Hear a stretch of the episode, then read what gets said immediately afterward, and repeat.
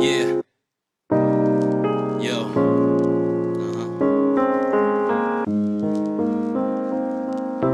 Rest in peace, Grandmaster Rock Raider. Grandmaster Rock Raider. Jay Dilla, Batan. We miss you. Yo. Writer's block, sick of gripping on his damn pencil, messing with this man's mental. I need to take a break. I got simple symptoms of a man gentle, stressing cause my fan miss you. I need to see your face on the Grand Central Navigation, telling me to drive slow, thinking about all the places. 嘿、大家好，欢迎收听这期的《黑水公园》，我是艾文。我是 CS，我是金花，今天啊，咱们来聊聊《龙珠》。其实我们是把《龙珠》给忘了，其实没想到《龙珠》是在这个月二十一号就上映，是吧？对马上马上就上映，真的我就我没想到会这么快嘛，这么晚。就是真正喜欢《龙珠》的这片儿，一年前就看完了，真的是这样，真的是这样。国外好像特映岛的上了，而且包括它的那个本身动画片里边，其实这段剧情应该是已经演过了。因为后来又出了动画版嘛，动画版里边又把这个剧情全重演了一遍，然后那个中文版的翻译我记得去年就出了。如果你要说到那个日本上映，就会更早，所以这个片儿就是来的太晚了。以以至于我们是记着今年年底会上，但是没想到是这个月就上。突然一看吧，哟，二十一号，那不就是这几这几天的事儿了吗？赶紧先录一集吧。也是有一个龙珠的粉丝啊，也是咱们的听众啊，通过这个微博给我发了一条私信，发的很长，写了得有几百字，也是表达了他对龙珠的感情，也是想让咱们来借着这个龙珠最新的剧场版《复活的菲利萨》《复活的 F》，咱们不是也是做过一期这个有关龙珠的回顾吗？嗯，呃，他应该是通过那期来听的咱们节目，所以他觉得那期咱们没聊够，他还想听听那。期好像聊的是同人的那一部分，然后讲的是法国人，那是法国人做的吧？那个反正做的也挺有意思的，但是这一版应该是鸟叔，然后自己出来又重新，哎，鸟鸟大爷吧，又出来重新自己其实作为监制，然后作为这个整个的一个幕后，把剧情，然后从红人布欧之后，一直延续到这个到神与神，然后到现在复活的 F，它是这样的一个剧情。等于就是说这次这个剧场版《复活的 F》，鸟爷亲自操刀来监制了，是吧？对，是算是正统吧，应该算是正统血脉。其他的那些他就也不能说不承认，反正就是说我这个才是正牌的，这里边所有的东西全都是跟着他走了。对，就是因为之前美国出过一版 GT 嘛，鸟叔把那个版权卖给他们了。然后呢，其实我我觉得啊，因为我从这片子来看，这是我猜测的。我从片子来看，就是他其实受到了 GT 以及我们之前做那个同人的影响，受到了那个影响。是吗？鸟爷已经受到影响了。因为那个其实那个我觉得在国外挺火的嘛。然后就是因为这片子里边明显的把里边的很多元素带进来了。但是不是说 GT 的这一系列好像很多粉丝都不太喜欢吗？好像不太受欢迎，是吧？粉丝其实也挺逗的，因为你要现在再去看的话，粉丝就是认为 GT 比新的这版好，就是大家都对于新，因为那个东西《龙珠》已经在人心目中很经典了，然后你任何出新的，他们都会质疑，因为后来也是跟，其实我觉得是这样，就每个人成长，他到了一个他开始关注这些东西的时候，他看到的是什么，他觉得什么就是棒的。对吧？就是因为包括咱们小时候看那个第一次武道大会、第二次武道大会的时候，那时候的风格跟后来打弗利萨、打人造人的时候也不太一样。对啊，就是，所以有有人会觉得那个老的那个好看，有人会觉得打菲利萨那好，因为看你是在哪个年龄阶段。因为我现在看网上好多人是看 GT 长大的，咱们因为时代已经不一样了。你明白吧？所以他们就认为 GT 是不可超越的。你神与神什么这些拍的都不对，然后这什么那个你你你的新的这些战斗等级全都错了。实际上就就说起来，就是鸟叔看到这个市场还有，你甭管说是人家是炒冷饭也好，还是怎么也好，它确实是之前的电影版，之前拍过很多电影版，那个都不是鸟叔的执笔，那都不是他执笔的，都是他授权的。从神与神开始，就是我们现在上映的叫《复活的 F》嘛，《复活的 F》之前还有一版叫《神与神》，从那版开始，实际上是鸟山明开始亲自执笔来去指导制作的，所以这个故事基本会认为是从魔人布欧之后去正统延续的了。神与神上映的时候，应该是时隔十七年，剧场版再度上映，当时也是引起了很大的一个反响，反响还不错。咱们的听众啊，也是他是一个龙珠的粉丝啊，他给我写了一一篇很长的私信嘛，我觉得我念一段吧，动感情了。动感动感情了。念一段啊，在《龙珠》三十周年，简述一下我对《龙珠》的感情，那就从一个小小的岛屿说起吧。很难让二十岁到三十岁左右的漫画迷忘掉这个岛屿的名字，就是海南摄影美术出版社。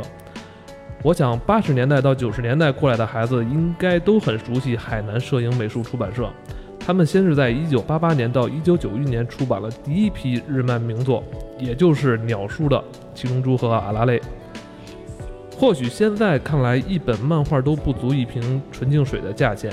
对我们今天这些龙珠粉丝来说，一切的起源就是从他们开始的。大概那个时候，还未上小学，认得字不多。周末在外婆家聚餐，大姨的表哥带来了几本海南出版社的龙珠漫画，看到小悟空的封面，第一眼就迷上了。虽然当时还看不太明白，但还是依稀记得那天津津有味的看了好多遍。表哥当时很大方的把那几本送给了我。我的童年动漫几乎就是被这个《龙珠》占据了一半。《龙珠 Z》最吸引我的巧妙之处在于它完美借鉴了二战时期美国当红漫画超人的身世和宇宙观，又巧妙地结合了我国四大名著《西游记》中的人物和神话背景的设定，加上鸟式的无厘头又动人的剧情设定，完美的呈现了一部东西方都赞不绝口的佳作。真的没有觉得还有哪部上世纪八十年代的作品可以达到这个高度啊！他写的挺多的，我我这已经是摘读了摘读了一段吧。真是，我觉得现在咱们的这个节目啊，咱这个电台啊，没有一个真正一个载体去，是吧？这叫什么？转载一下人家这个粉丝写这些东西。其实他写了好多关于这个龙珠的这种设定啊，一些一些自己的想法，我觉得写的非常好。但是。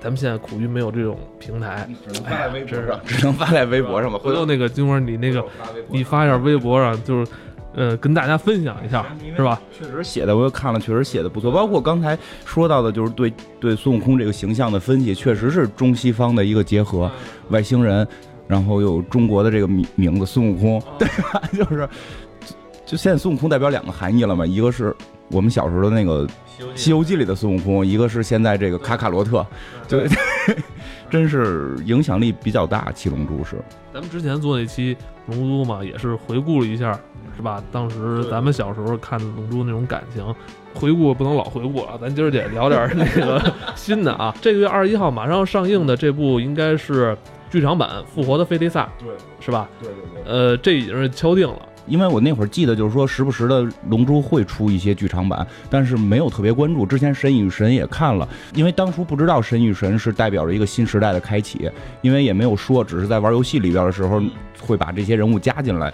然后呢，正好那回我就特别巧，我去日本的，正好那会儿我去日本嘛，当去日本的时候，正好是《复活的 F》的上映，就是全日本已经疯了，你就任何一个电视台全都是。这个的介绍，真的是这样，全是他的介绍，而且那个孙悟空的配音是个老太太。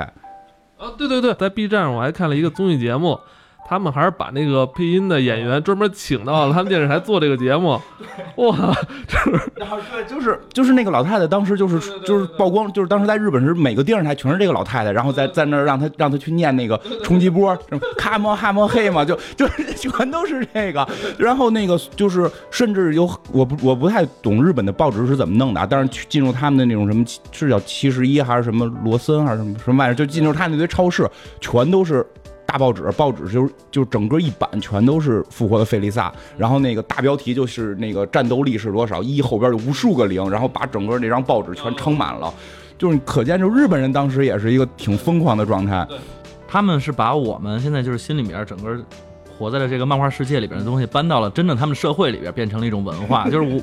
就整个它战斗力这个东西，你说咱这一代人肯定都知道战斗力代表的是什么？这一后边一串零，你这就是咱小时候特别想找那么一个，就是说能戴在眼睛上 看着战战斗力。说了，现在网上那个流行词“战五渣”这个词儿，对对对，这个词儿其实我不知道，可能可能有，我觉得年轻点听众不知道这词儿是哪来的。这词儿就是源自于《龙珠》。原来真的好多人其实还真不知道战五渣，什么这些网络流行词我知道，通常比别人晚，但是战五渣这个我是知道的。这个 对战五渣实际上就是来自龙珠，来自于而且是很多年之前那个就是应该算是《龙珠 Z》的开篇嘛。然后那个孙悟空的哥哥拉迪斯来到地球，一个农民拿枪打他哥哥嘛，然后他哥哥看脸就是什么，对吧？战斗力只有五的渣子，就是这样，有这么一句话嘛。所以战五渣是这么来。其实《龙珠》对我们影响很大。这回比较有意义的是什么？虽然它晚了一年多这个片子，但这个是《龙珠》第一次登陆中国，就是《龙珠》的电影版在电影院上映，这是第一次。你看，柯南已经上过了嘛？上过很多，对，柯南，然后机器猫这些都都上过了。对，圣斗士好像也上过了。圣斗士也上过了，包括火影也上过了。对，火影也上过。然后你就可能现在没上过的，蜡笔小新可能没上过。海贼王好像我看也说今年会上，好像说海贼王今年也会上还。真不太清嗯楚，反正。之前比较著名的日本漫画在国内上映的还蛮多的，但是《龙珠》作为一个已经有三十年的一个，其实没在国内上过，也挺可惜的。之前我们其实看的话，嗯，就都是找了一些各种的渠道嘛，要不然那个时候最早的时候还是买 DVD，那个时候看看那些，然后现在其实终于能来到影院了，我觉得也是，虽然晚了一年吧，但是我觉得也应该是值得一去看一看。而且而且还有一点就是，之前中国电视台放的《龙珠》，实际上是没放过《龙珠 Z》，只是放了七龙珠。因为现在《龙珠》其实大概介绍，《龙珠》是分为几块儿，一部分叫七龙珠，是讲那个孙悟空小时候画风跟阿拉蕾非常接近。打那个红领巾，红黑旗军，弄了你红缎带军 不是黑旗军啊，吗？对，也有那个黑缎带、红缎，他们好像就是国标，你禁言了，你今儿已经不能再说话了。不是是有黑黑旗军，但是有红红红缎带嘛，红缎带嘛，就是就是他们分好多级别嘛，就是打那个，然后跳跳白，然后最后天津饭，然后最后是比克大魔王，陶白白，对啊，陶白白对陶白白，然后比克什么蓝斯将军什么的，蓝斯上尉吧，好像是什么，就一大堆，就是各种各样的。还有人造人，那是几号？最初代八号。人造人八号，人造人八号最早有，你还记得没？最早就是在《七龙珠》那系列里边有两个怪物，就是就是圆滚滚的，完了就是他那脑袋就是他的屁股，那啥阿拉蕾，那啥，阿拉蕾你也记你也记上了，不不这也没什么，因为七龙珠阿拉蕾是连着的，因为七龙珠里边找龙珠的时候去过阿拉蕾那个村的，还跟阿拉蕾玩一块玩过，然后打过打过敌人什么的，发现阿拉蕾比他牛逼多了。阿拉蕾想那会儿就可以一拳毁灭地球，对吧？你说龙珠这得练到什么时候才能毁灭地球？而且你知道玩那个就是出的那些龙珠的游戏里边都有阿拉蕾，这个是真的都有阿拉蕾。然后对那一部分那会儿就是跟阿拉蕾风格一样，那个叫七龙珠，就是一现在一般这么分啊，因为从人漫画讲没有这么明确分过，那会儿叫七龙珠。然后呢，从七龙珠讲的是孙悟空最终把比克大魔王打败之后，是一个长大了的一个从少年变成了一个青年的悟空，然后从青年开始就叫龙珠 Z 了。对。从龙珠 Z 的时候就知道了悟空是外星人，然后他们开始跟外星人打，然后最后再去外星打，等等这些情节加进来，一直会演，等于是演这个孙悟空结婚，就等于成为了一个成年人，然后一直到他的中年，就是魔人布欧结束。其实这个是正统龙珠的两大部分，就是七龙珠和龙珠 Z，然后后来授权的是龙珠 GT。这个就孙悟空被许愿，又变成小孩，重新去宇宙冒险这么一个故事。而这回这版的这个复活的 F，实际上包括前前一版电影版《神与神》是接的是魔人布欧打败，现在如果大家其实去看的话，很多网站上现在已经有了，就是整个它也是鸟山明，然后整个从头到尾，然后去去监制、去画的这个整个的剧情，其实现在更新了已经，我刚才看应该是六十多集了吧，一直在持续的更新。对，呃，这儿必须得提一下啊，这个《复活的 F》去年在这个海外上映的时候，也是创下了这个不错的票房。呃，首映当日啊，在美国、墨西哥、西班牙、阿根廷等欧美国家地区刷新了很多当地海外动画影片的记录。北美当日就杀下了二百万美金的票房。同期上映的《碟中谍：神秘国度》啊，跟这个《终结者：创世纪》很多大片儿，跟这部日本动画片相比啊，也都无力抗衡。当时我操，真没想到当时有这么大的一个轰动啊！对啊，因为其实你要看的话，《龙珠》的影响其实对很多你刚才说的那些电影，对那些电影迷都有影响，嗯包括我们看那个，呃，《骇客帝国》，《骇客帝国》都有有那个。尤其《骇客帝国二》的那个公路对打，你记记得吧？在车上边对打的那一段，实际上你去看《龙珠》里边人造人的那一篇，有特别明显的模仿的效果，就是真的是这样，就是《龙珠》的打斗效果是基本上是有点去引导了这个美国后来的一些拍摄手法，因为《骇客帝国》特别明显，包括到《骇客帝国三》的时候，你在看史密斯跟那个尼奥两个人的对打，那完全就是孙悟空大战贝吉塔，就在 就是你我能感受到这种镜头感，很像，对吧？是这种，就是像悟空那种突然的瞬间移动，再从那边突然突然这两人这那种招式的那种镜头感，突然觉得还真是有点雷同了这。是鸟山明最厉害的，他的分镜画的特别好，就是他的那个漫画拿来直接当分镜头剧本是没问题的。而且说起来，现在这个版说说实话，实话平心而论，《龙珠超》我看了，包括这个电影版的这些东西。做的不错，但是比起漫画来还是差，因为《龙珠超》是鸟山明开始重新画漫画了。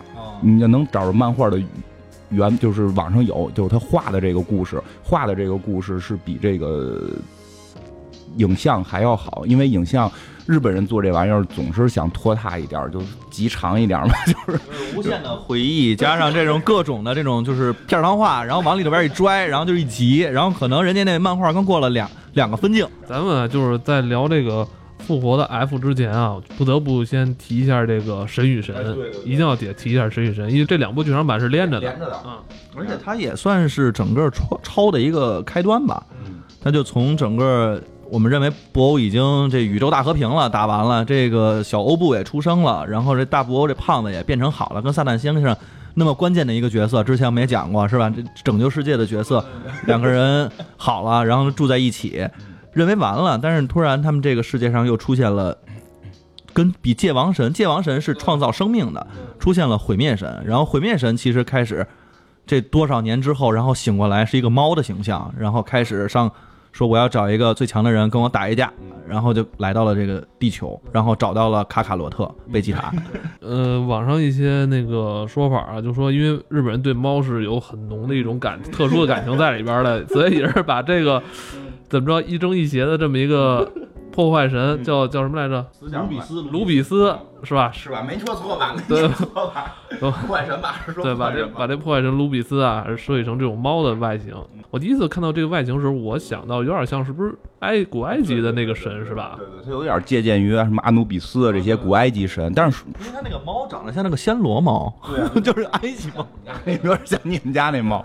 不过说起来，这个据说啊，这我也听说的，说这只猫是鸟山明自个儿的猫，就是是以这个人为原，就是以自己的猫为原型来画无毛猫啊。对对，就是那种是叫暹罗猫吗？不不是不是暹罗，我也不太懂说，咱继续继续不不卡着。然后那个包括那个就为什啊？比鲁斯，比鲁斯是吧？比鲁斯就为什么那个那个猫还后边有一个他的师傅叫维斯是吧？对就那个人，那个人很多人说，实际上那个是鸟山明自己的形象，就是那只猫的铲屎官。所以他在现在在这个片子里边，那个维斯将暂时来看是没有人能超越他的。啊，他应该是最牛逼的。但是鸟山明在阿拉蕾里边的形象是那个样子的，你记得吗？鸟山明里，就是这个作者特别逗，总愿意把自己的人物画到里边嘛。不是你没看过，他们最后给的钱就给钱上边画的是鸟山明头，对，那个钱上边头像是鸟山明嘛，就是这样。说维斯，我后来看就是维斯在他们什么大神界什么就是神官里边儿什么，他就不算什么了，就更 就更上一层的了。就在他目前这个宇宙里，他是最强的。在这个宇宙里边最强的那个，说是因为他是鸟山明自己的这个形象投投影到里边去了，据说是有这个关系。就神与神讲的就是这么一个玩意儿复活了，就是这个破坏神复活了，然后他复活的目的就是破坏整个世界。苏醒了，呃，苏醒了，就不要复活，苏醒。他是一直睡觉嘛，他是只懒猫，总在睡觉。然后醒了之后，他就他就是爱玩爱吃，就猫的这些特性嘛。然后他的职责就是去毁灭世界。然后那个界王神的职责是创造生，就是创造世界。然后这样的话，这个世界才能平衡。然后等他醒过来，还特意说了一下，他发现费利萨没有了，因为他对他本来是想让费利萨替他完成这个工作，结果发现费利萨没了，然后他就要开始自己去完成这个工作，就开始去四处毁灭。不是他一开始上来还把菲利萨挺当回事儿哈啊，对，那 我就没想到他那个菲利萨就是地位这么高啊。在超级赛亚人出现之前，菲利萨他们这家族还是很强的嘛。然后呢，结果他就是出去毁灭世界呢，也算是行完成他的这个完成他的这个工作嘛。在这个过程中来到地球，然后这个啊，他是梦里边就是说有个他们家养了个金鱼，那个金鱼会预言说他最终会遇到一个强敌，叫萨人，就是超级赛亚之神什么这么个名字吧。然后反正他那个名字后来已经是长的，我已经不会念了，反正就是什么超级赛亚人的神赛亚神。然后他就是想去找这个人，他就发现世界上唯一存活的赛亚人就这几个，然后就去找这几个单挑，发现都跟弱逼一样，就这个人强到什么程度，就变成超三超三的悟空，超级赛亚人三的悟空，他一个手指头就可以给他打倒，就可以给他打成重伤。然后他后来又找到贝吉塔嘛，然后在调戏了布尔玛之后，贝吉塔爆豆，然后依然是被就一下就给弄弄败。就是后来他们会。就是当时呃，贝吉塔的这个峰值是超过了悟空，在某一时间段峰值是能够顶上去的。其实一会儿会聊到他们这个战斗力问题，因为现在这件事儿被诟病，就到底这个超级赛亚人几段几段到底是多少战斗力？咱们把剧情说完了，这个猫就是觉得很没劲，要毁灭这个世界嘛。然后他们说你不就是要找这个赛亚人神吗？我们请神龙出来帮忙。然后神龙就出来了，神龙出来就是说这个赛亚神是几个？神龙出来，神龙出来之后，神龙也怂了，一看到那个。比鲁斯大人，嗯，对，一看破坏神也也赶紧低头那认怂嘛。关键是那个那个神都出汗了，就是挂了汗珠在那个神龙都挂汗珠了，就还还那么说话。你看那个就大人你好，成这样。然后就是就说就是说需要五个超级赛亚人，就需要五个赛亚人把能量传到一个人身上啊。结果一算是不够，一算不够。你想啊，午饭，嗯那个贝吉塔、悟空、五天、五天、特兰克斯。特兰克斯五个人，五个人发现人不够啊，怎么办？那个比迪利就是这个午饭的媳妇儿是吧？嗯，就叫他爸爸。撒旦先生就站出来说啊，虽然我能力很强，我也很想帮助你们，但是我可是纯种的地球人。对对对，然后就是这三个女儿，就是因为肚子里边怀了。小宝宝嘛，就也是赛亚人的血脉，结果就是他们把所有的人能量传到了悟空身上，就反正很多细节做很多，贝塔还不乐意，贝塔传完之后还说一句，就下回得传我身上，平时每回都是你当英雄，对吧？然后这个悟空就传到他身上之后，他就变成了一个新的超级赛亚人的状态，叫什么赛亚之神，是红发。其实后来好多网友还说，就是赛亚人有最终形态，就是彩色头发，就是 因为咱往后看他们的头发总要变颜色嘛。然后他这个红发赛亚人，这个红发的这个悟空就号称是赛亚赛亚人之神嘛，就可以跟这个猫对打，但是最终不是猫的这个对手。但是猫八成力吧，好像是说，然后反正也打得够呛。据说是当初那个破坏神是骗他的，就是破坏神可能连一成的功夫都没使到。但是他终于破坏神看到，就是有一个人可以让他去真正的去投入战斗了，所以他觉得很有意思，就要把他们保留下来，就没有破坏地球。然后再加上博尔玛他们家的吃的太好吃了，真的是这样，博尔玛家吃的太好吃了。然后这个尤其是那个他们在那个破坏神在不跟他们挨个的打，然后在这个天上边打的就特别热闹了。然后这个他的那个呃算是管家吧，维斯还在那块就吃呢，吃这个这是什么？这这这是什么？各种的寿司啊、冰激凌啊、拉面呀，吃的特别开心。就是那会儿其实已经看出来了，就是他们不会毁灭地球的，因为地球的吃的太好吃了。最后有一个东西拯救了地球，就是速食面。当时不是那个破坏神发飙了吗？就因为他跟那个布欧抢布丁。对，你们就是之所以破坏神后来急眼，就是因为他要那个吃布丁，结果那个魔人布欧就拿舌头给全舔了。哎，你说特别逗，跟咱们小时候一样。咱们小时候出去吃饭，不是有时候特小时候犯讨厌也这样嘛？冰棍咔咔先舔，免得你吃。对，然后那个那猫还挺爱干净，就舔了就不吃了。所以就是这放你都吃了吧？对，我都吃。所以这个就是神与神的故事。最后就是那个破坏神就离开了，破坏神就离开地球了。然后悟空呢达到了一个新的状态。然后这里边其实破坏神也提出来了，就是你之前修炼可能还不够，你都是提升战斗力，但是你的战斗技巧可能还有有有有瑕疵，就是你应该都是条件的自动反射等等。你就是你有点什么，就不是光提升战斗力了，你的心态要进入一个。不一样的心态，用一种新的心态去战斗，可能更更能打赢。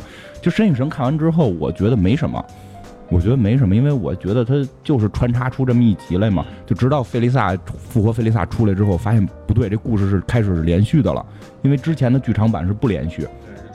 布罗利啊，但是那布罗利都不算是吧？对，现在不承认。反正就是各种的，今天出现个这个人，明天出现个那个人的，然后就都是来地球晃荡一圈，然后找死。对对对，而且然后就回去了。点都差很多，时间点都对不上嘛，都会有问题。复活的 F 其实大概剧情也可以聊了。复活 F 讲的就是很厉害的，就是连续起来了。连续起来之后，就是这个这个破坏神和这个维斯，就是那个管家维斯，就是把悟空和贝塔收为徒弟了。这里边还有一些很扯淡的过程，就比如说不停的请他们吃饭，最后就用火腿肠、方便面，就这些。贝吉塔还下厨，对，北塔给他们做饭，然后就是对贝塔穿个围裙，还给那个猫弄那个扫毛什么的，就就是会有这些情节在里边。就是他们已经练到了一个更厉害的阶段，叫那个超级赛亚人之蓝。就是说是什么超级赛亚人之超级赛亚人之神，就特别长，因为在漫画里边会有就对这个名儿的阐述，然后最后悟空就说什么你变成了超级赛亚人神之超级赛亚人什么的，然后贝塔说我没变成这个这，然后后来就说你说的是绕口令，然后就说我把舌头都咬了，说要不然这名字太长了，换一个名字吧，就他们从此之后就管这个叫超级赛亚人之蓝，因为他们头发又从红色变成了蓝色，就是你看到再后来还有粉红色的。发廊赞助的是吧？就在后边还有粉红色的，就是他们就变成了这个蓝发，所以就是复活的 F 里边，你会看到悟空跟梅塔是可以变到蓝发状态的一个，就是进入神级的这么一个超级赛亚人的状态。然后这里边就菲利萨就是被一帮人给弄来给复活呀等等，包括这里边会出现另外一波，在未来故事里会很重要，就是那个炒饭大人。炒饭大人，还有那叫什么阿修那只狗，还有只狗，那狗名你都记得是吗？那个就是那三个人，你记得吗？那三个人是从龙珠七龙珠开始，就第一波跟孙悟空他们去竞争抢龙珠的人。然后那波人最早抢龙珠的目的是要那个那个什么烩面还是什么烩饭大王，他的目的是创造一个特别和谐的社会，让每个人上街都不吐痰。然后他找龙珠就是为了这个目的，结果被布尔玛他们抢走了嘛。然后这个一直作为最搞笑的反派，然后就是他不是反派吗？我觉得这是一个大正派啊！以前算是反派，搞笑反派嘛。而且包括那个那个谁，那个比克大魔王他们出来的时候，那帮人都跪跪拜嘛，就是就是臣服于比克大魔王，特别像是吧？臣服于比克大魔王。就就包括《龙珠 GT》里边的开篇，也是这帮人出来捣乱，然后导致的。变小，让那个悟空变小，变成小孩儿，说打得过他了，结果发现还是打不过。然后这里边这帮人也会成为重点，包括后来的小五会成为里边就是那个小姑娘也会成为一个核心重点。他们已经许愿把自己变年轻了。关于就是就是就是这个没讲，这段在漫画里边的未来线讲了一点儿，但跟我们现在看的那个正式线不太一样，所以不知道到底是怎么回事。但是他们确实变成小孩了，然后他们又变成小孩，然后就这些人去又去找龙珠，结果被菲利萨这个。一帮残部给发现了，然后许愿让菲利萨复活，然后这个菲利萨就就就复活之后就就说，我从天出生就没练过武功，我出生战斗力就五十四万，然后我对吧，我我练练武功就能干过孙悟空，然后就回去练武功，然后就回来打孙悟空，就是这么一个情节。就后边其实就是因为其实龙珠的剧场版，它没有时间把故事给你讲的特别的复杂，其实看起来会比较跳，一个是跳，一个是。直就是一条线。其实说实话啊，就是因为很多人会诟病这些事儿，就是因为它作为一个电影版要单独拿来去上映，它不可能把故事线讲得太复杂，而且好像日本的这种动画电影版的时间都不长，最多一个半小时吧，可能最多最多就是一个半小时。我还看过就一个小时的，我还看过就一个小时，它的时间比较短，所以故事线会比较单一，这个是他们的一种运作手法。但是你。这个故事实际上背后的漫画是一个线特别多而且特别精彩的故事。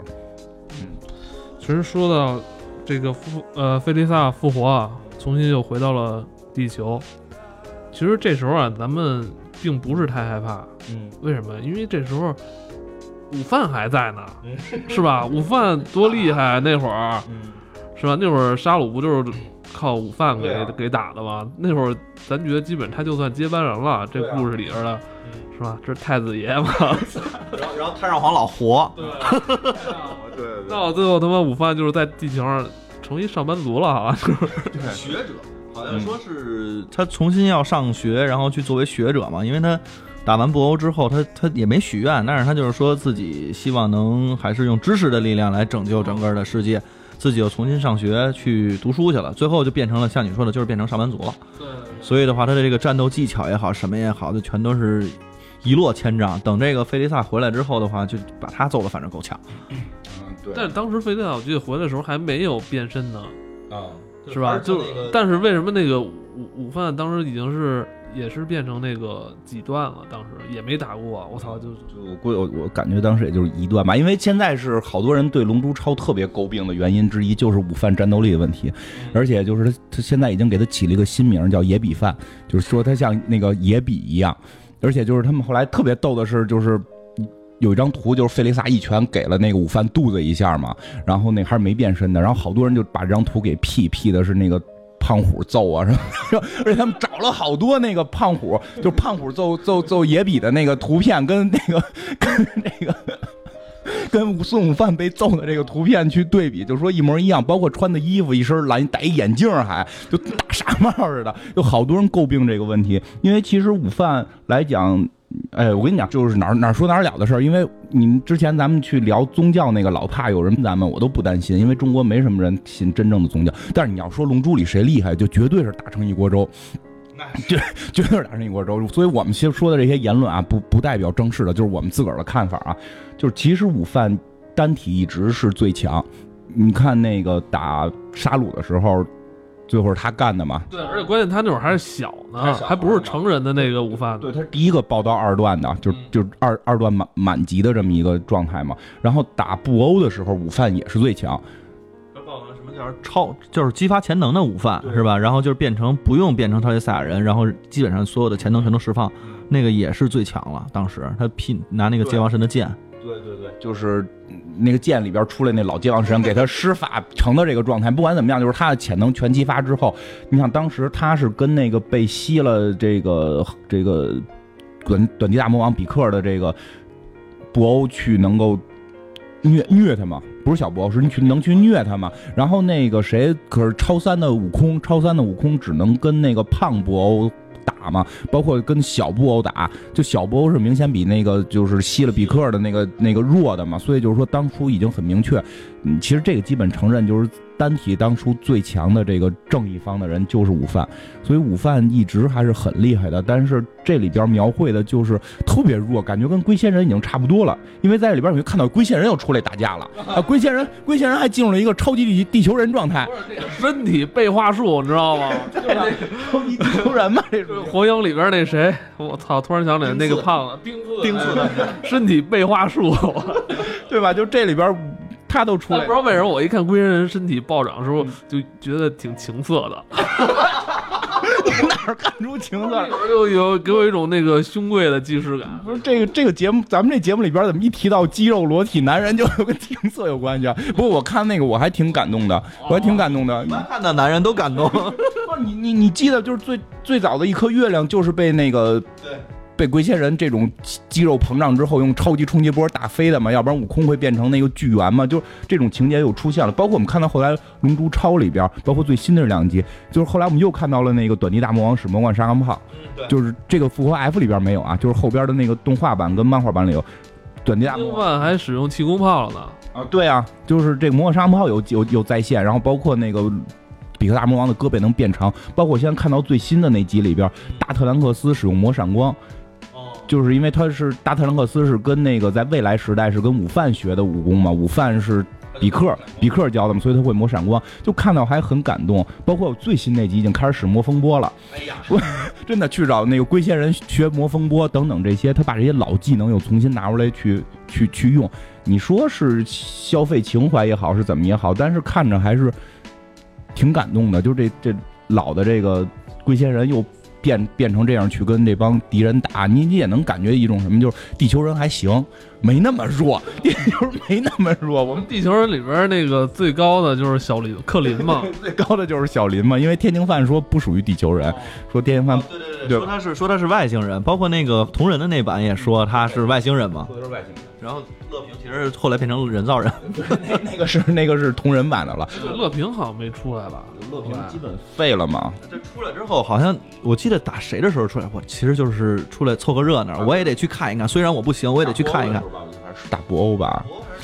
还是菲利萨他们回来的时候，我忘了，忘了，反正就有。我说，反正我去了就是看一看，我也没有用了。饺子、乐平这种基本就不不行了嘛。我觉得他妈乐平有点可惜。当初我觉得乐平是不是还能在作者能在是吧塑造一下，因为当时没有几个正常人，你知道吗？乐平当时在里边就算正常，当时饺子，对啊那小个儿那矮天津饭三只眼，三只眼，然后你再看那谁小林，那脑袋上点那几个点儿，永远长不高。但是 乐平是个小流氓嘛，小混混嘛，又不爱练武功，所以他不太可能成为主角。而且你还说呢，现在后来就是他呃成年版的午饭的外形跟当初乐平有点像。毕竟是一个画家画的嘛，你这你这是在你这鸟山明这完全靠发型来分辨人，你这个说的好像琪琪发生了点什么似的，悟空老不在家是吧？悟空老不在家，然后你然后你现在告诉午饭长得像像乐平，你这那 能变成超级赛亚人，这应该血统上没问题，对吧？能变成超级赛亚人啊？继续继续继续继续，然后，然后这个对，就是好多人会说午饭能力问题，但实际上我觉得作者会有一种想法，不，但是你就据说开始是明确的，在杀戮篇之后，悟空是要让悟空死掉，然后那个让午饭接替主角的这个光环，然后把这个故事延续。但是悟空的呼声太高，在死了之后被投票投回来，或者投票或者写信，就是不停的被粉丝要求要看悟空，然后悟空就开始是以死人的形象出现，对吧？脑上顶个光环，但依然其实那会儿你能看出来，他想塑造午饭的这个形象，因为把午饭超潜在激发之后也是最厉害。但是当这些故事都结束之后，确实午饭的形象虽然在很多人心中还很高，但是依然是不如悟空跟贝吉塔的人气旺，这是肯定的。但是很多东西都是商业嘛，你不可能去违背这个 这个嘛。就这个，那你说费利萨这回来是不是也投回来的？费利萨很明确是认知度特别高的一个形象。嗯，但我不知道为什么人造人还没回来。不过你看 GT 的时候就很明显嘛，人造人也回来，就是这些人气最高的东西会会回来，这个是人商业上面的东西。那午饭这个形象，你把它做成一个打酱油的就不太合适，所以他就把午饭走向了另一条路，就是午饭就认为知识可以去拯救世界，然后这个创业去了。去去去学习啊，去当学者呀，让自己的武功慢慢降下来。因为到后来会有一些情节，比如大未来的特兰克斯世界被毁灭了，又回来看到了午饭，然后他就一直会质疑我为什么还要去争斗。然后看到午饭的那个生活，跟撒旦先生在这种。宫殿似的地方还养了这个孩子小芳，然后跟神经病似的，跟家变成超级赛人，就是为了逮小芳，就是他那个女儿生下来就会飞，就为了逮他女儿，然后特别的你看着就特别乱乱套，然后那个特兰克斯就说：“我终于明白了，你们生活是幸福的。我为了让我的家人或者说我爱的人能够像你们这么生活，所以我还得战斗。”就是其实午饭后来趋于了这种形象，但我猜测可能未来午饭会有所转变。我现在已经有画面感了，嗯我已经可以看到这午饭一点点脱掉上衣，完了这个 叫什么气儿已经爆出来，这种因为因为你可以看到片头里边午饭还是算算作为一个主角出现的，他并没有沦为像乐平、天津饭这种就是大大众角色，他有他的单人镜头，包括。到后来的漫画里边，午饭也开始练功了。午饭就是在经历了费利萨这次之后，发现自己武功退化很多，他就是对他又跟跟短笛大魔王又去了。其实他也逗，他有那么那么多牛逼的人在，他非要跟短笛，他他能力比短笛大魔王强那么多，他要跟短笛大魔王，就是压对短笛大魔王的爱，这两个人的爱啊！你要看剧场版，就是之前剧场版更逗，之前剧场版是一个套路，就全都是。呃，类似于午饭跟小林或者谁一帮人出去打仗，然后这时候遇见一出去玩遇到一个坏人，然后坏人发大冲击波在秒杀午饭的时候，短笛大魔王出来扛一下，就短笛大魔王是挡挡挡枪的嘛，就各 都是打一半死，然后要不然就打他身子哪儿没了，然后一会儿能长出来，就反正死不了。不是这个这个短笛啊，在午饭心里是一个这种教父的存在，知道吧？这教育爸爸老不在家，你知道吧？就 是吧？叔叔在了，是吧？他都跟叔叔这感情深，对这个哎，不过其实因为从你像从小这个这个短笛就教武功是吧？教我做人的道理。这个你长大了，你就是老对他有一种敬畏之心在这儿。你说那个短笛那练功也特逗，你看别人那练功，他不练，他他往那儿一坐，然后就开始打坐，然后就告诉说是练功呢，他跟别人的练功不一样，所以丫也是懒，对，就是我所以他武功上不去，所以压武功上不去。哎不，而且而且而且短笛大魔王也不工作，他现在也不是神仙了，他也不受供养了。不工作，他现在给那个谁博尔玛他们家修地，去午饭去悟空家蹭饭，然后最后琪琪都跟他急了，就是你他妈天天来我们家蹭饭，你知道怎么个事儿啊？然后特别逗，还他妈给那个午饭的，不过这里边确实感情色彩挺好玩的，就是那个就《复活费利萨》里边没有了，我不知道有没有，就是那个什么动画片里边是有的，就是短笛大魔王，短笛大魔王，比克是短笛大魔王，短笛大魔王给那个带午饭的女儿，然后然后弄一摇篮还抱还做鬼脸儿，吁就那样，就你在想当年他是要统治世界的短笛大魔王，他也是为了这种爱，这种养子之间的这种感情变成好人，就是其实午饭短笛是在传达这种感情，所以让这场战斗变得是有意义，包括午饭为什么后来要要再练功。因为他发现，如果他爸爸不在，这个世界可能会毁灭，他无法保护他的媳妇儿跟孩子。就是整个，其实这里边很多都是去龙珠实际上就体现的这种要保护家人啊、这种朋友啊，就这种感情在里边。反正还挺正的。但是我觉得还挺逗的是那个短笛大魔王，他还给人去就养孩子，然后养孩子的时候那个表情啊什么的，我觉得在动画片里边体现的那一面是挺温情的。而且其实你也可以想，就是刚才艾文也说，这个午饭从出生学武功，其实就跟着比克大魔王，然后一起去学的，跟打短笛大魔王去学的。那个时候他爸就基本上不在，而且他爸是一个什么人呢？就基本上没脑子到家了。这个出现了之后就是打架，不出现的时候基本上也就不干什么，也没有体验过什么父爱。所以我估计他跟这个比克之间的这感情也不是单纯是这个师徒之情了，肯定。肯定是已经是接近父子了嘛，但是他这个他这个师傅能力太次，所以午饭一直没练起来嘛。但我我我总感觉未来午饭会那什么，因为包括现在我看到的剧场版里，就是那个动画版里边，就大特兰克斯那个在未来去抗争去打，然后让那个午饭有了一种不一样的那种表情，在动画片里边有体现。因为虽然这个午饭没教过特兰克斯，但是在未来的那个那条时间线上，断臂午饭是特兰克斯的师傅嘛，然后这个他有这种感情在里边。我希我我希望未来午饭能爆豆啊！哎，你是说那个 大克兰克斯他那条未来故事线一直是有的，是吗？对对，会但但是他的那个未来好像挺惨的，好像就他吧，就只有他活着呢。越来越惨，越来越惨。新在新的里边之前是只剩他跟他妈，现在他妈也死了，现在他妈也死了。就波尔玛也死了，然后布尔玛也死了，然后那个他还本身有那个小五，在那个未来长大了，还跟他一起是反抗军，然后后来那小五也死了，这他怎么有点小五没死，现在活着呢。呃，活着呢是吗？啊，有点他妈杨过戴尔郭夫的那种感觉，我操，就他妈一一个人挺苦。就是特特别苦，大特兰克斯特别苦，包括我最新看到这个大特兰克斯已经他是被谁给毁的呀？就是就是这可以接着往下就可以接着往下讲，就是就是这个复活的费利萨，我们会看到，就是到最后会有这个悟空跟贝吉塔会提升到更高的阶段，包括后来维斯使用魔法去改变时间线，其实这些都是伏笔，这些都是伏笔。所以其实看这个动画片儿，就是我们要去电影院看这个复活的 F，这是一个引子。而后边是带着一个特别庞大的、特别帅气的故事，就叫《龙珠超》。那个，其实先大概介绍一下《龙珠超》。说实话，我刚开始知道开始连载动画的时候，我第一天就去看了，然后看了三天我就弃了。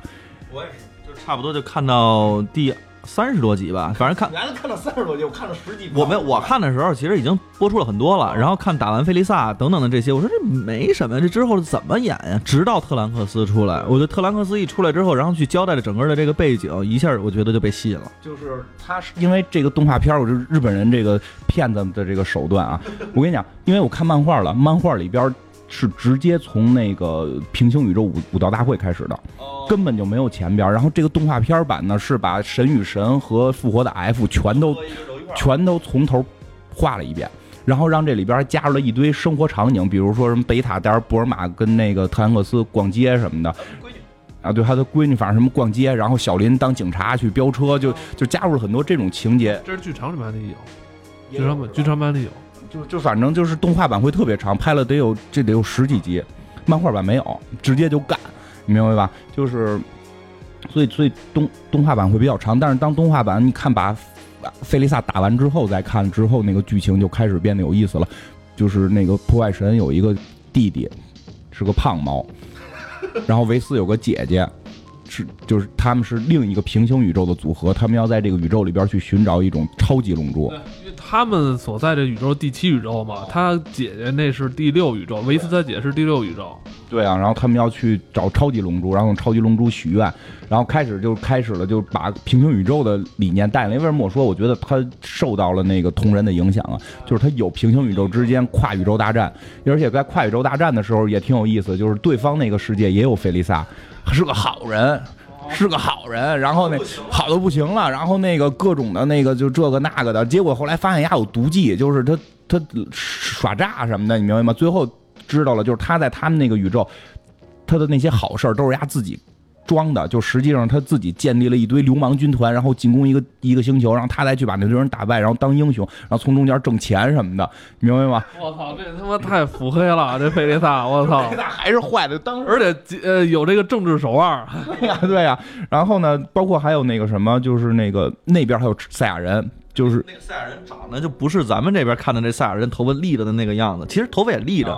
但是长得就是特别肉弱，然后那个瘦的都骨瘦如柴的就那么一个小孩儿上来之后，然后贝吉塔给他变成了他师傅一样，然后去教导他怎么去变成超级赛亚人，然后开始激怒他，反正挺好玩的。那那块那块那剧情也挺逗的。你也能看到贝吉塔的变化在这里边，因为就是好多人现在也在说贝塔怎么变成。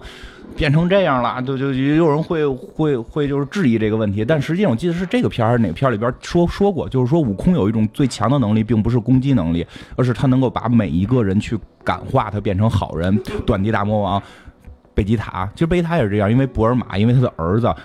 他真的开始就是心底里边是有有一部分的善念在了，然后包括他看到了平行宇宙的一个赛亚人，因为他是王子嘛，他这边唯一的一个伙伴是比他能力强的，他也没法跟人装逼，对吧？他终于见到了一个特别弱逼的赛亚人，就有以这种王子的身份去教他怎么变超赛，然后这种他那种很强硬的这种口吻去当师傅，就这些都拍的还挺好玩的。然后再往后就是。大特兰克斯的出现，就把大特兰克斯，因为大特兰克斯也是人气角色，我估计除了悟空、贝塔和午饭，基本上午饭应该跟特兰克斯的人气程度是差不多的。大特兰克斯又被蹬回来，就是他那个宇宙被一个长得跟悟空一模一样的人给破坏了，然后他又回来来求助，是这么一个剧情。那个到时候我觉得大家可以自己再去看。但我会说到，就是他这里边把很多的能力值去改变了，因为这也是好多人诟病的一个问题，就是认为。能战斗力是跟那个超级挂钩的，因为这里边现在出现就是那个超级蓝发，就超级赛亚人超蓝的时候，超级赛亚人蓝发了，跟就是跟超级赛亚人蓝发对打的这些敌人，跟一个超二的这个特兰克斯也能对打，就是认为这种能力值已经对不上，这个都是 bug 等等这种问题。其实，反正我觉得你你你看个热闹吧，也别太去纠结于这件事儿，因为你要看漫画里边，其实有时候会提到，就是说那个特兰克斯的超二阶段已经能力值几乎超过了孙悟空超三，就是变身并不一定，就是变身会使能力值突突变，但是你在保持一个状态下玩命的练，也可以练起来。被激发潜能的那那一段，跟那个也有关系。其实就就跟午饭似的，为什么你说其实午饭未来没准他这个能力单打还是最强的？其实我也同意，因为他已经被界王神赋予了这样的一个能力。但但但他又收回去了。对对对，忘了，可能忘了。人当人学的东西太多了，我们这年年岁大了之后，这记忆力都下降。就是会有，就是所以就是别为这个能力值的事儿纠结。确实是里边会看到超，你像超蓝已经相当于。超三，然后红发蓝发又高了，比超二高了四个阶段，三个阶段，三四个阶段了。结果超二的特兰克斯跟他们实力感觉又差不太多。其实别太纠结，因为我这么看，我的个人看法就是说，他们每个人每人体质不一样。对，可能我的超二，那对于你来说，是吧？那就。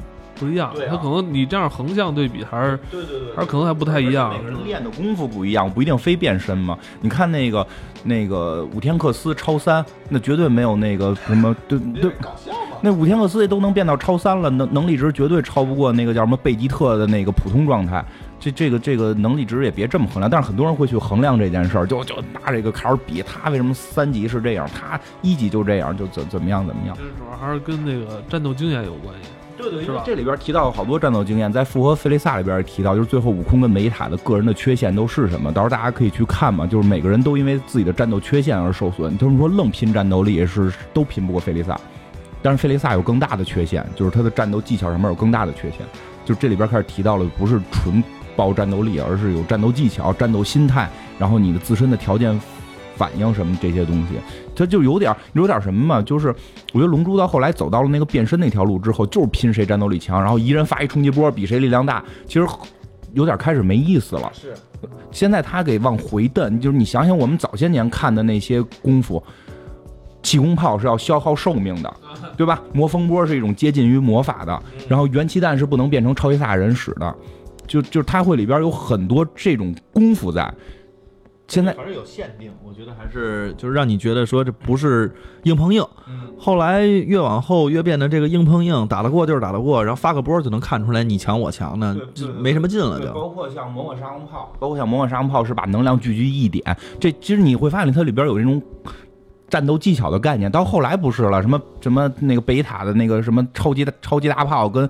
冲击波有什么区别？就是比谁劲儿大了嘛，所以对吧？所以，但是他现在开始去回归之前那个状态，所以我们会在这里边看到各种各样的武功会开始出现，但是就是有点去破坏了原来的那个所谓的超级超级的那个段位的那个比较。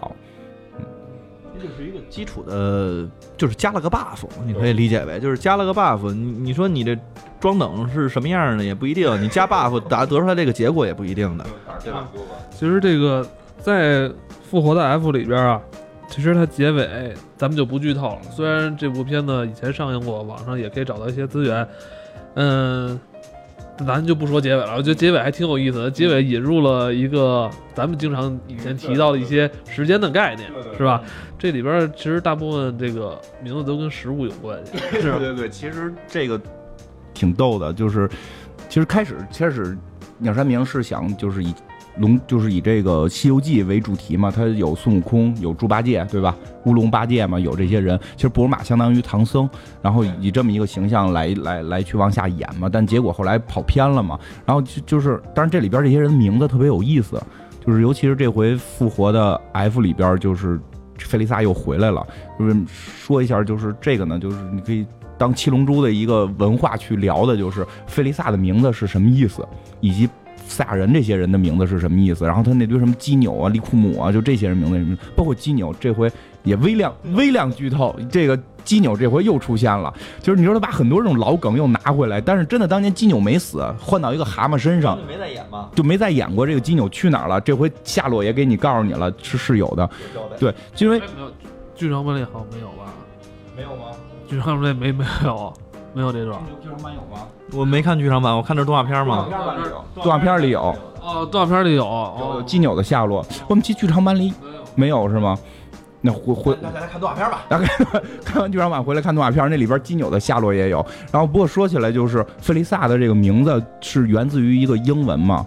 就不知道有什么知不知道是应该是冰箱，好像是 freezer，他爸爸叫冷王，冷巨魔还是冷恶魔呀？什么的冰冷恶魔他们好像。冰冷恶魔那个是是后来同人给他们定的名字，在原来里边没有提到过冰冷恶魔这个名字。他哥哥叫 cooler 是吧？对对对，就冷。他爸爸他爸爸叫叫冷王，然后他叫冰箱。然后呢，对吧？赛亚人贝塔是那个贝塔星是什么？是 vegetable 是吧？对。是蔬蔬菜，然后卡卡罗特是萝卜，对，然后这个什么纳巴好像也是一种什么花花心菜还是什么东西，你明白？就都是蔬菜，不是说直译从英文译成中文是这样的，所以的话你听上去都会有点怪。但是呢，其实你按日文去讲的话，它其实都是外来语，他们就会念成这样，就就跟那个日本有很多的日本里面有很多那种外来语嘛，他们其实也是这么来念，其实挺逗的。我记得里边好像。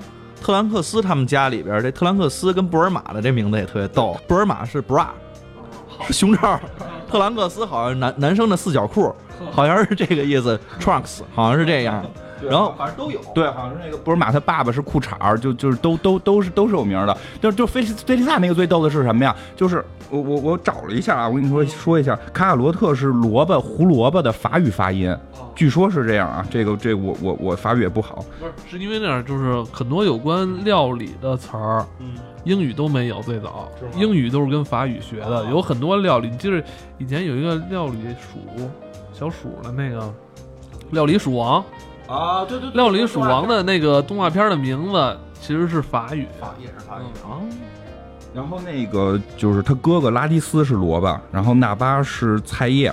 然后那个就那个超级赛亚是超级赛亚人，真超级赛亚人布罗利，布罗利是那什么是花椰菜，反正就是你明白，他们是一群蔬菜。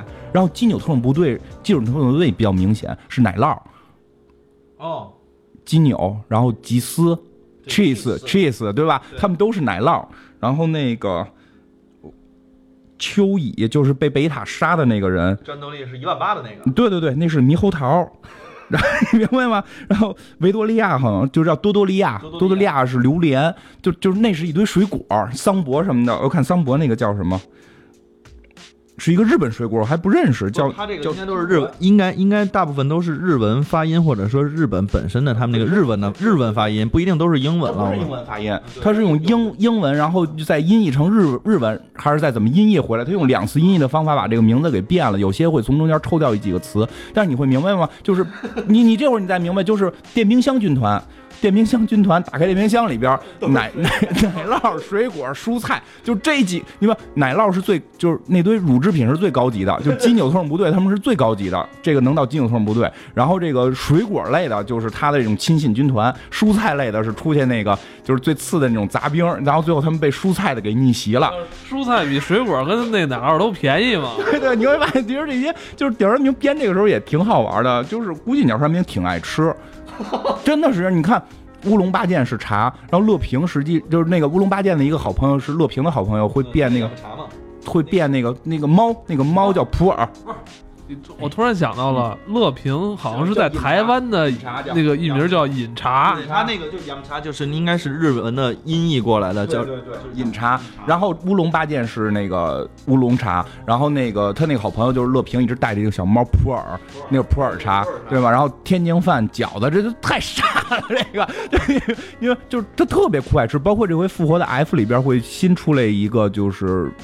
这个费利萨的这个这个军团的那个一个头儿，就是来去复活费利萨的那个人，嗯，我我我看一下名字叫什么，叫索尔贝，这个好像是意大利冰激凌，就更高级的一个人，就是军团的类似于副指挥这种级别，就是冰激凌得搁到那个得搁冷冻了，搁冷冻了，就这个就是级别会更高，很有意思，就是他们会。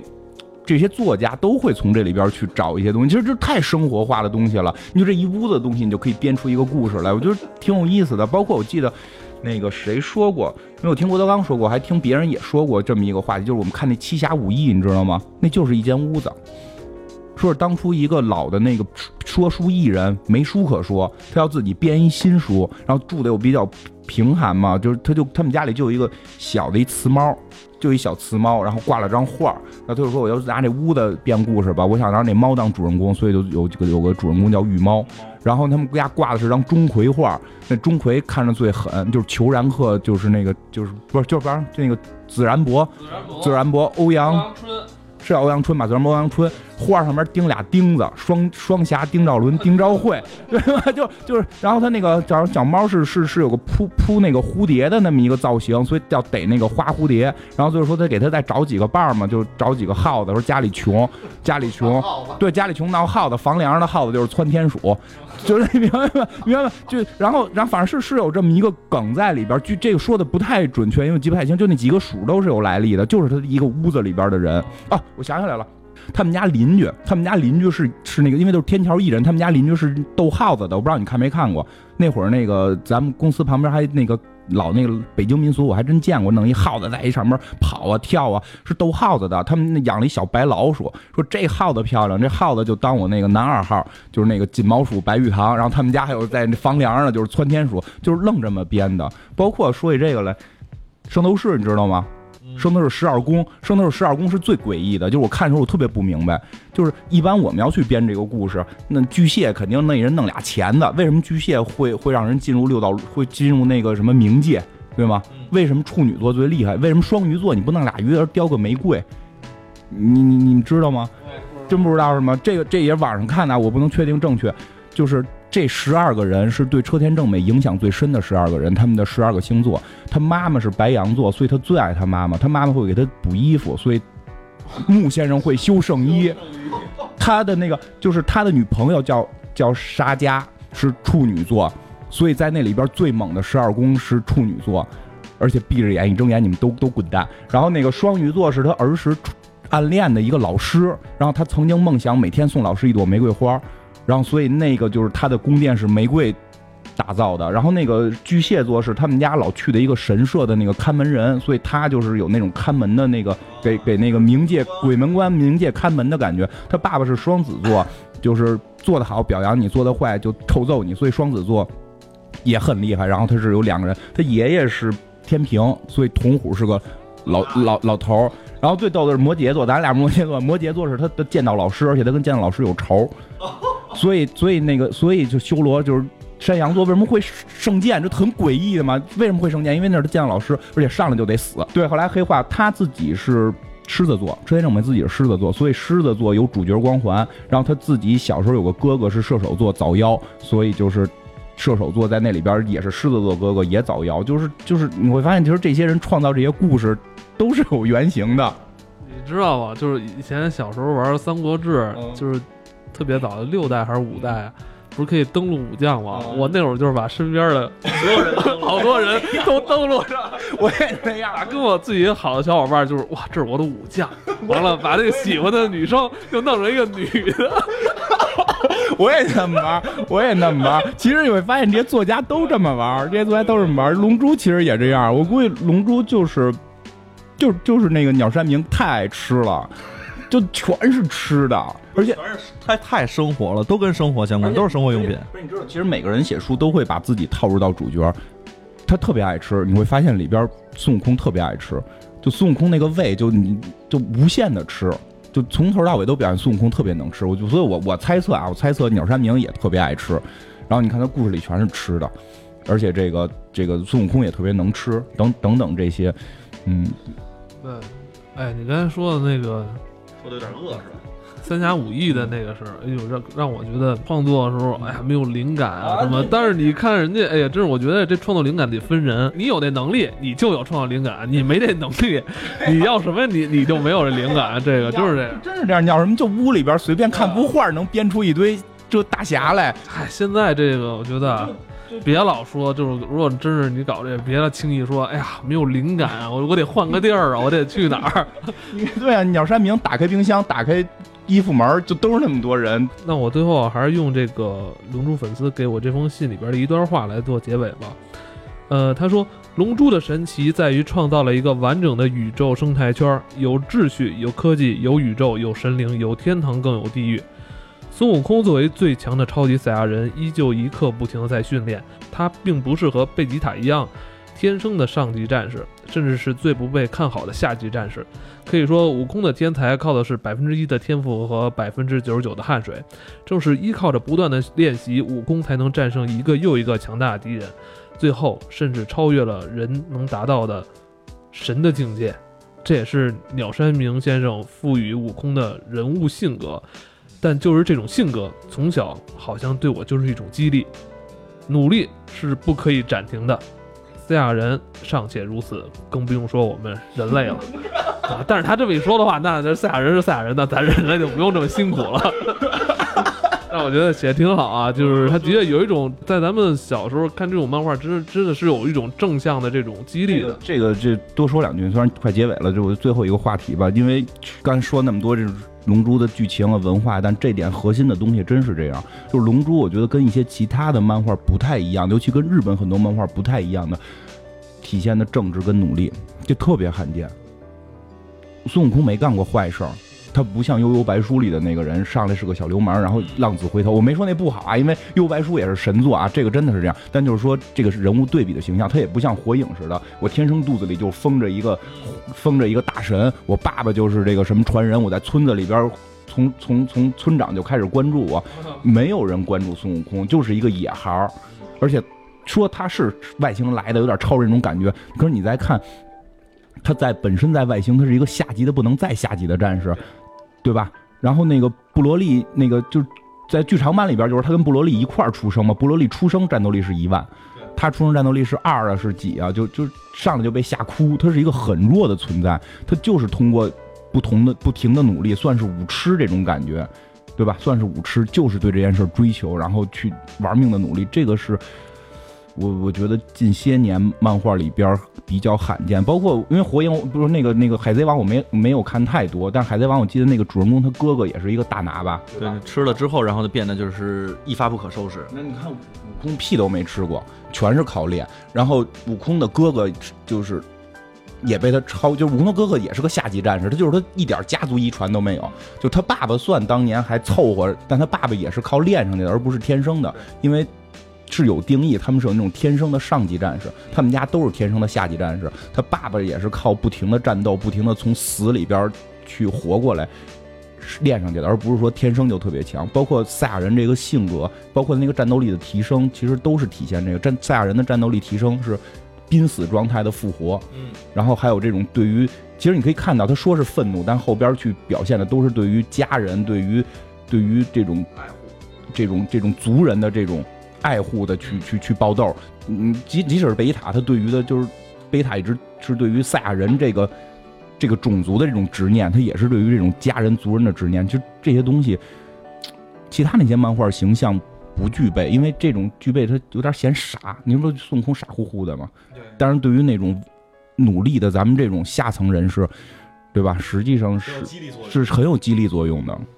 嗯，好吧，这期感觉也没聊够啊，也没聊完啊。以后龙珠的话题，我们还会继续跟大家分享。嗯。